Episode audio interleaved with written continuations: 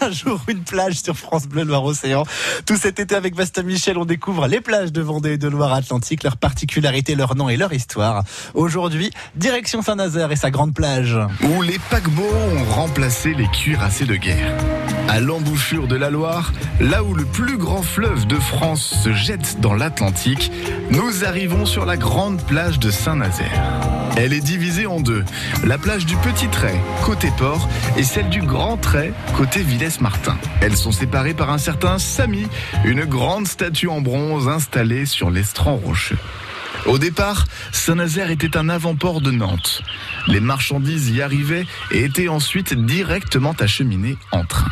Patrick Pauvert est un ancien employé municipal, auteur passionné par l'histoire de Saint-Nazaire.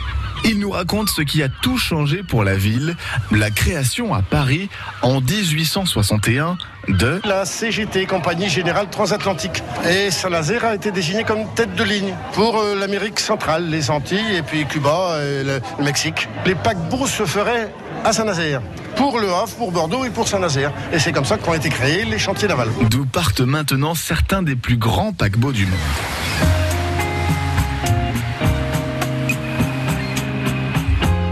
Au milieu de cette grande plage de Saint-Nazaire, semblant surgir de l'eau, le monument américain. 20 mètres de haut, se terminant par la statue d'un soldat, épée à la main, rejoignant la plage sur un immense aigle. Il a été inauguré en 1926. C'est pour commémorer l'arrivée des Américains en 1917, le premier port, le, port numéro 1, qui a accueilli les Américains en Europe, c'est Saint-Nazaire.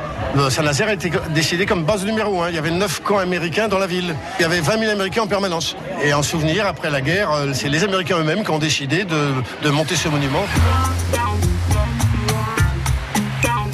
Il n'existe plus aujourd'hui, mais il y avait à Saint-Nazaire un casino à partir de 1897. Il servait surtout comme salle des fêtes. Il y avait une grande salle des fêtes et il y avait des concerts, du théâtre, des démonstrations d'escrime, euh, un restaurant, un énorme restaurant bien sûr, très célèbre.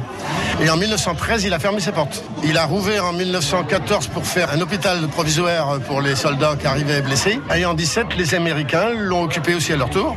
Ensuite, eh ben, il a fermé ses portes jusqu'à ce que le diocèse l'achète en 1922 et ouvre un collège-lycée catholique en 1924 euh, du nom de Saint-Louis.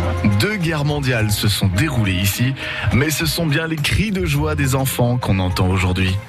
La grande plage de Saint-Nazaire, le petit trait et le grand trait, racontés par l'auteur local et ancien employé municipal, c'était Patrick Pauvert qui ajoutait son grain de sable. Pour réécouter cette chronique, toutes les autres, découvrir des conseils pour cet été, plus d'informations sur les plages de notre région, rendez-vous sur le dossier Un jour une plage, direction francebleu.fr.